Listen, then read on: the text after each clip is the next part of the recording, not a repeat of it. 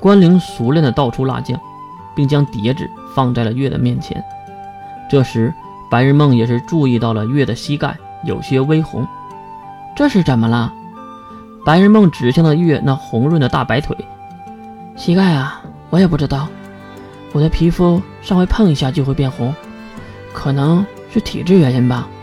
突然，白日梦就露出了恶心的笑容。不会是在老汉推车的时候？闭嘴，死猴子！月将一只鸡腿直接塞入了这个恐怖的小嘴中。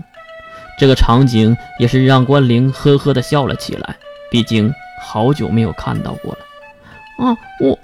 即使吃了鸡腿，嘴里还不停的说着什么。如梦，咽下食物再说话，多不文明啊！哼，他还知道“文明”这两个字怎么写吗？月当然要吐槽，将鸡腿肉咽下后，白日梦一脸不屑地看向了月。哼，你懂什么呀？我这叫随性，你知道是哪个姓吗？闭嘴，你这个死家伙！再说播不了了。关灵直接开心地笑了起来。关灵，你说我说的对吗？像月这样总思考的人，早晚有一天会掉光头发的，就像哈特曼老师那样。啊！月被吓得马上摸了摸自己银色的长发，能不能闭上你的乌鸦嘴？小月的头发可是很神奇的，不是吗？提及月的银发，关灵可能最有发言权。因为梳理的次数可比月本人都多，其实就是长在月头顶却属于关灵的头发。不过我有些好奇，月以前是长发吗？白日梦的话让月愣住了，一旁的关灵却打趣说道：“你说什么呢，如梦？小月一直都是长发呀。”而白日梦却歪头想了想，哎。我怎么感觉是短发呢？你感觉个屁！你能感觉个屁！月的发言让一旁的关灵都有些皱眉头，并用小手敲了敲月的小脑袋。你也注意言辞啊！真是的，都变成女孩多久了，还改不过来呀？关灵下意识的话也将月拉了回来，回想一下自己确实是男变女的情况，可能关灵不提醒自己都快忘了的感觉。啊！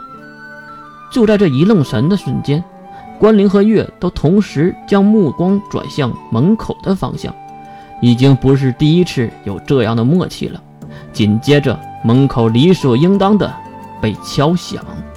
刘丽月，刘丽月同学，我是戴克。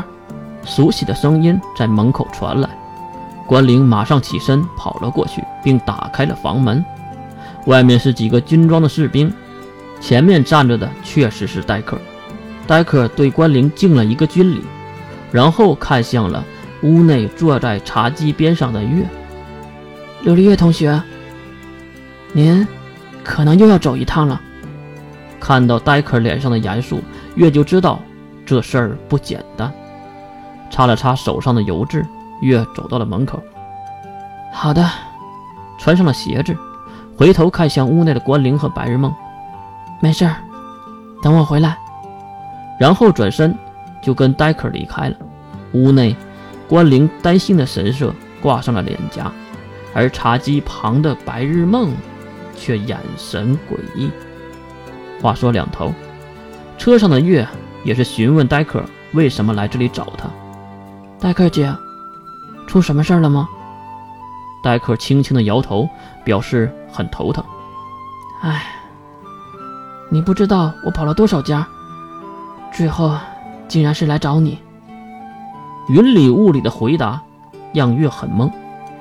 什么和什么呀？哎，白天不是死了一个艾略特一族的五长老吗？我们就将艾略特高层剩下的人都抓了起来，然后进行一一的调查和录口供。最后问到不在场证据的时候，艾略特家族的大公子，啊，就那个婴童。他说，在三长老死的时候，他是和你在一起的。马上开始回想，其实当时还有白东和如兰，当然还有金龙头。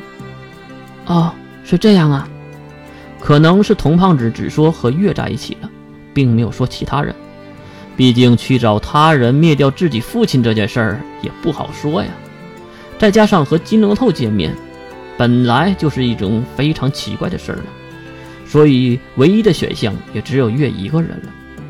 就看着月点了点头，确实，当时我是和童胖子在一起的。